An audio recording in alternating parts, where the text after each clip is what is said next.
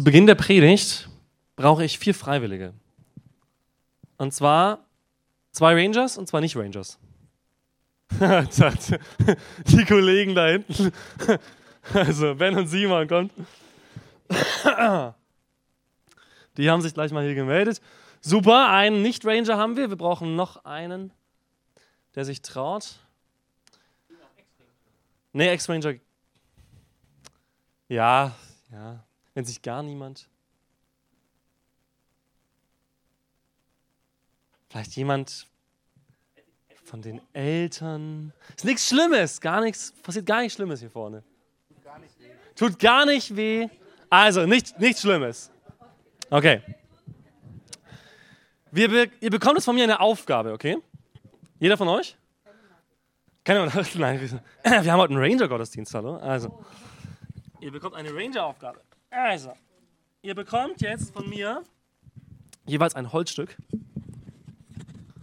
Bitteschön. So. Und die Aufgabe, die ihr bekommt, ist, ihr müsst daraus einen spitzen Pflock machen. Okay? Und ich gebe euch jetzt Werkzeug dazu.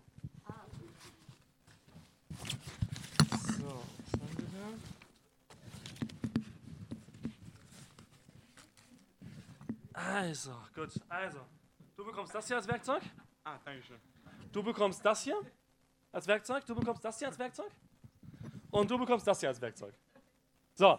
Dann würde ich sagen, ähm, ihr dürft euch mal anfeuern. Auf die Plätze. Fertig. Los. Ihr müsst einen Flitzen. So.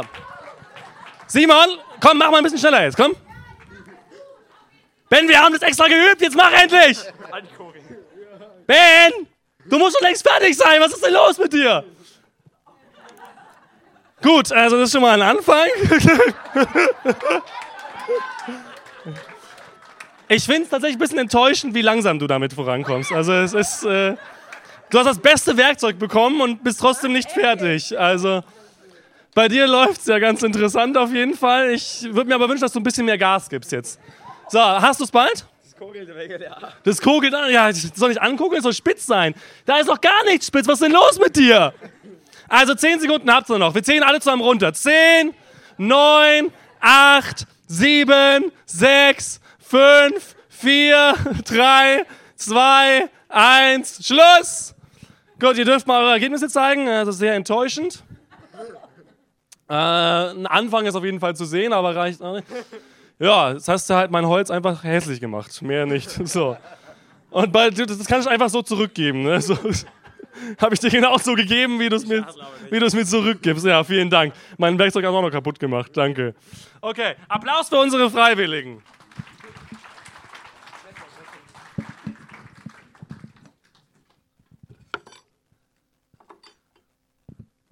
Ja, das ist so ein typischer Teamtreff bei Dave. Das machen die bei mir dann einfach zwei Stunden. Ja? Manche Eltern wissen jetzt, warum die so fertig nach Hause kommen. Das ist kreativ auf jeden Fall. Ja, ja wir haben letztes, letztes Mal haben wir was richtig Schönes gebastelt. Ja? Da haben sie tatsächlich äh, Werkzeug verwenden dürfen. Ihr habt schon gemerkt, ne? Also irgendwie so ganz funktioniert hat das nicht. Ja?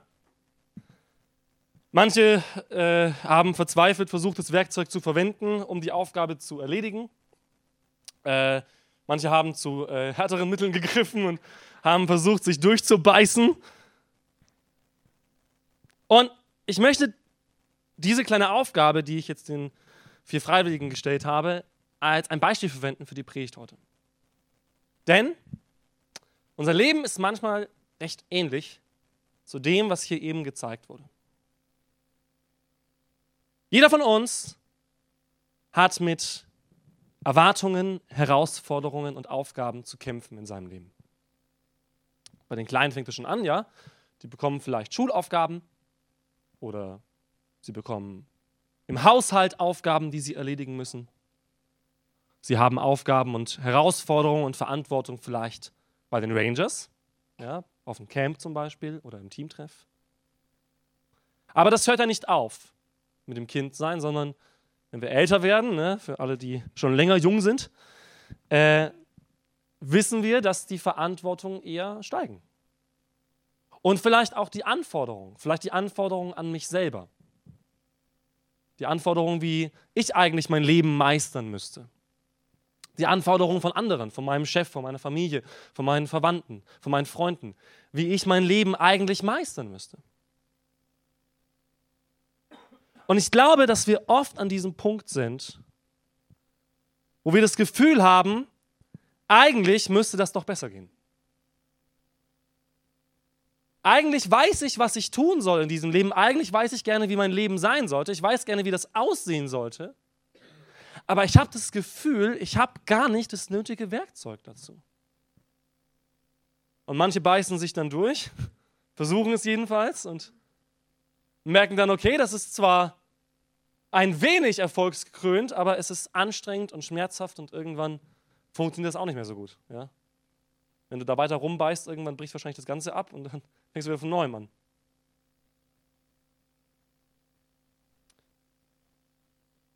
Woher bekommen wir die Kraft und das Werkzeug, ein Leben zu führen, ein Leben gestalten zu können, das gut ist? Das ist die Frage für heute. Woher bekommen wir die Kraft und das Werkzeug, ein Leben zu führen, das gut ist? Ich habe jetzt über unsere eigenen Maßstäbe gesprochen und eigene Wünsche und eigene Anforderungen. Und es hätte jemand von den Teilnehmern hier sagen können, ich will aber den gar nicht spitz haben. Ich will halt, ich will halt einfach nur ein paar Rillen da reinmachen. Das kann ich aber mit dem Löffel auch so ein bisschen, ne, so ein bisschen reinhauen und schaben, dann bin ich schon zufrieden. Das Problem ist aber, dass ich die Aufgabe gegeben habe. Ja? Und ihr habt gemerkt, wie liebevoll ich äh, unsere Teilnehmer behandelt habe äh, und wie gut ich unsere Leute motivieren kann ne? mit, mit Zurückhaltung und Liebe und Wertschätzung. Ähm, meine Jungs werden bestätigen, genauso läuft es im Teamtreff auch, gell? Ja, danke, Ben. Vielen Dank. Er hätte mich jetzt ein bisschen eher so unterstützen können. Ne? So. Äh, das heißt, diese Aufgabe kam ja nicht von Ihnen selber, sondern sie kam in dem Fall von mir. Jemand hat Ihnen die Aufgabe gegeben und hat diese Aufgabe bewertet. Ich habe dann jedes Ergebnis bewertet, habe gesagt, okay, finde ich, ist nicht gelungen. Ja, die Aufgabe wurde nicht erfüllt. Da war irgendwas passiert, aber nicht das, was ich wollte. Ich glaube, dass so wie ich unsere Leute hier behandelt habe, viele Menschen auch ein Bild von Gott haben. Gott gibt uns Menschen ein Leben, gibt es in die Hand und sagt, jetzt friss oder stirb. Und dann stellt er noch Anforderungen, ja, dann denkt man an, bei der Bibel an die zehn Gebote oder so, ja, du sollst das nicht tun und das nicht tun und das machst du falsch und jenes sollst du nicht. Und vielleicht haben manche das Gefühl, dieser Gott gibt uns ein Leben in die Hand, erwartet von uns, dass wir es gut lösen aber wir können das gar nicht.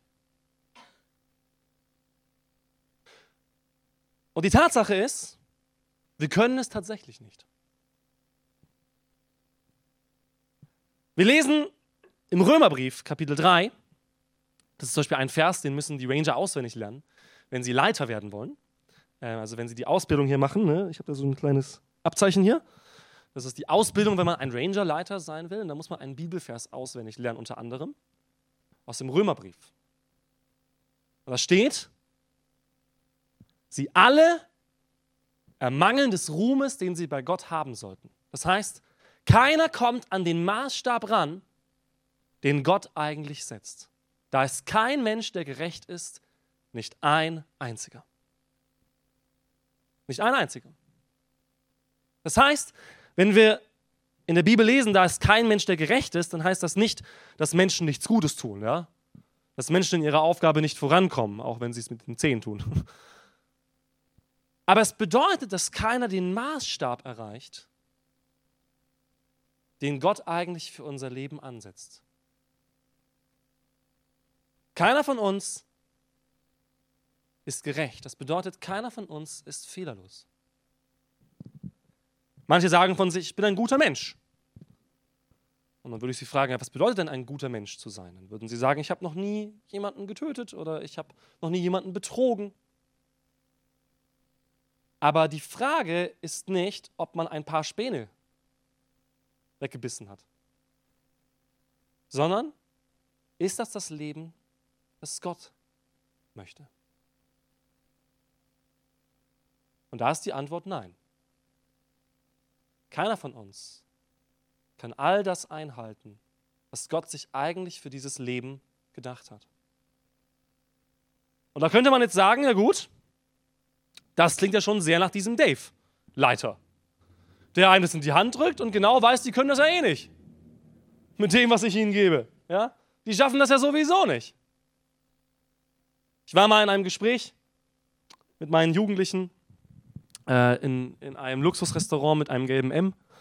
Ähm, und wir haben auch über dieses Thema gesprochen. Ja? Und äh, ein Mann hörte zu und fragte mich, hey, äh, was redet ihr da über, über Gott und Himmel und so weiter? Ja? Und ich habe ihm dasselbe gesagt. Ich habe gesagt, ja, die Frage ist ja, wie kommen wir denn in den Himmel oder wie bekommen wir das Leben, das Gott eigentlich möchte? Ne? Und ich habe ihm dasselbe erklärt. Ich habe ihm gesagt, dass da kein Mensch hinkommt von sich aus. Kein Mensch schafft es, diesen Maßstab zu erfüllen. Und der Mann wurde ganz sauer. Er hat gesagt, das gibt's doch nicht, ne? Aber dann kommst du ja auch nicht in den Himmel. Obwohl du hier die Bibel liest und obwohl du hier den Leuten von Jesus erzählst und so, du schaffst es doch auch nicht. Oder bist du perfekt? Habe ich gesagt, nee, ich schaff das auch nicht. Ich wäre da genauso dran gestanden mit so einem Löffel und hätte, und hätte nichts geschafft. Ja. Das gilt genauso für mich. Ich kann nichts tun, um diesen Maßstab zu erreichen. Deswegen ist die Botschaft der Bibel so entscheidend. Denn die Botschaft der Bibel ist nicht, krieg dein Lebengefäß auf die Reihe, Gott wird es bewerten. Das ist nur ein Teil der Wahrheit. Wir haben eine Verantwortung in diesem Leben, das stimmt. Und wir haben sie in erster Linie gegenüber einem Gott, der uns dieses Leben geschenkt hat. Mein Leben wurde mir gegeben von dem allein wahren Gott. Und es wird mir auch genommen werden von diesem allein wahren Gott. Und währenddessen liegt es in seiner Hand. Und ich trage Verantwortung vor ihm für dieses Leben. Denn er hat einen Plan und er hat Wünsche für mein Leben.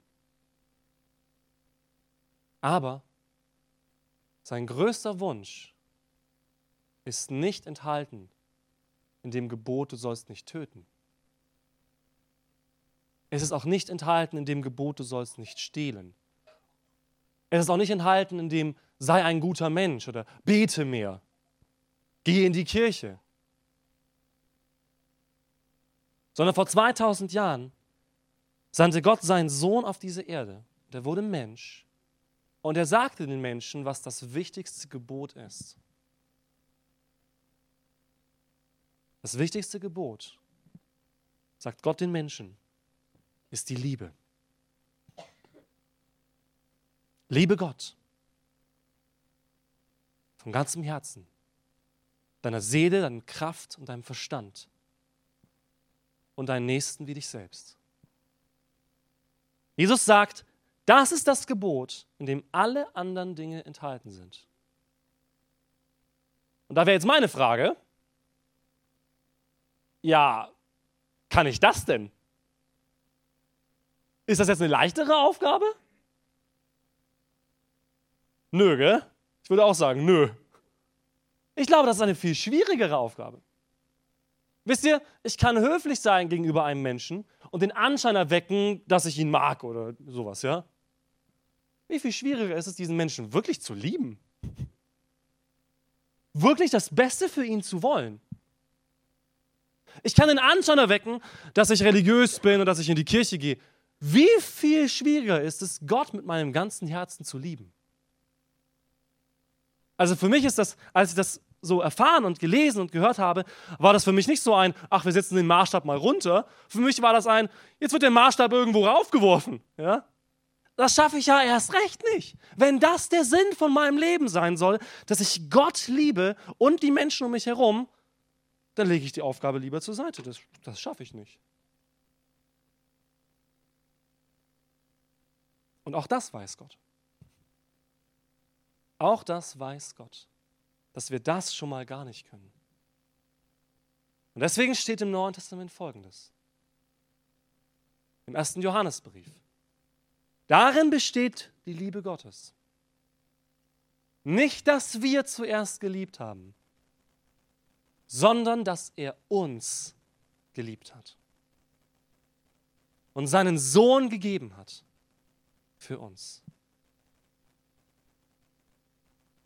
Der Plan, der Wille und die Liebe Gottes besteht nicht darin, dass ich mit meinem unzureichenden Material, nämlich mit mir selber, das schaffe. Sondern der Plan und der Wille und der Weg Gottes besteht darin, dass ich ihn kennenlerne und seine Liebe zu mir und zu den Menschen. Diese Liebe ist größer als alles andere. Diese Liebe ist stärker als alles andere. Und diese Liebe bedeutet, wir sind nicht allein. Und Gott macht Folgendes. Er kommt selbst zu uns und er erledigt die Aufgabe, die wir niemals erledigen konnten. Denn er ist der Einzige, der das Werkzeug dafür hat. Er ist der Einzige, der wirklich gerecht ist. Er ist der Einzige, der wirklich von Herzen lieben kann. Er ist der Einzige, der fehlerlos ist. Und er wurde Mensch, kam auf diese Erde, lebte dieses Leben, das wir leben sollen und machte keine Fehler. Er spitzte diesen Stock an. Und am Ende schenkte er ihn uns.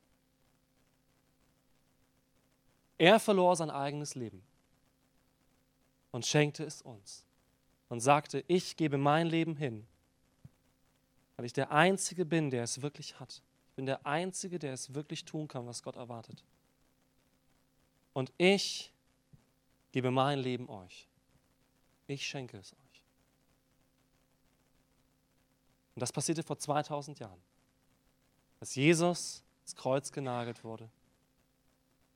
Da geschah ein Tausch sein Leben gegen unseren Tod. Sein Tod gegen unser Leben. Er gab sein Leben hin, damit wir leben können.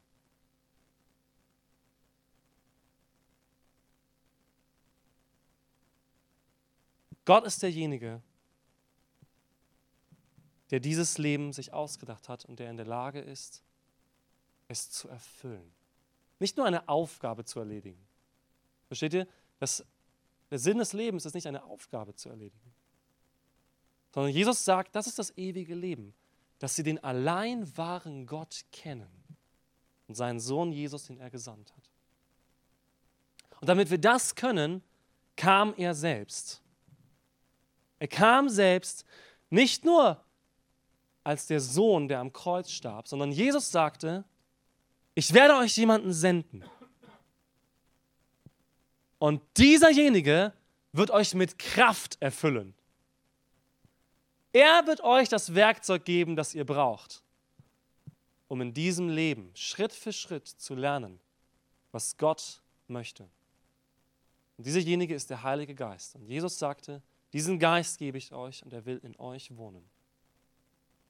Und jeder, der an Jesus glaubt, jeder, der glaubt, dass Jesus für ihn gestorben und auferstanden ist, der erhält diesen Geist Gottes. Und Gott sagt, ich bin jetzt nicht nur jemand, der vor dir steht und dich anbrüllt und sagt, warum bist du noch nicht so weit? Und warum bist du nicht fertig? Und warum es so schlecht aus? Sondern der neben dir steht und sagt, ich helfe dir. Vertrau mir. Nimm das, was ich habe. Nimm es und ich helfe dir. Vertraue mir und wir werden vorankommen. Und dieserjenige wird nicht die Aufgabe hinschmeißen und gehen, sondern Gott sagte, ich bleibe bei dir. Ich bin bei euch alle Tage bis an das Ende der Welt, sagt Jesus. Und wisst ihr, das ist mein Trost in diesem Leben. Mein Trost in diesem Leben ist nicht, dass alles in meinem Leben gelingt. Also mein Leben sieht oft so aus, ja. Manchmal beiße ich auch so mich durch oder versuche es. Oft sieht mein Leben so aus. Aber mein Leben ist nicht gegründet auf meine Leistung, sondern auf eine Hoffnung. Nämlich, dass ich wissen darf, dass da ein Gott ist, der mich liebt. Dass ich wissen darf, dass da ein Gott ist, der mir hilft. Und dass ich wissen darf, dass dieser Gott, weil ich Ja zu ihm gesagt habe, bis ans Ende mit mir dieses Leben formen wird. Es wird nicht hundertprozentig perfekt sein am Ende. Aber es wird ein Leben sein, das gemeinsam mit Gott gestaltet wurde und das bleiben wird. Denn was Gott, was Gott baut, das geht nicht kaputt. Und es wird bleiben in Ewigkeit. Jesus sagt, wer an mich glaubt, der wird ewig leben, auch wenn er stirbt. Amen.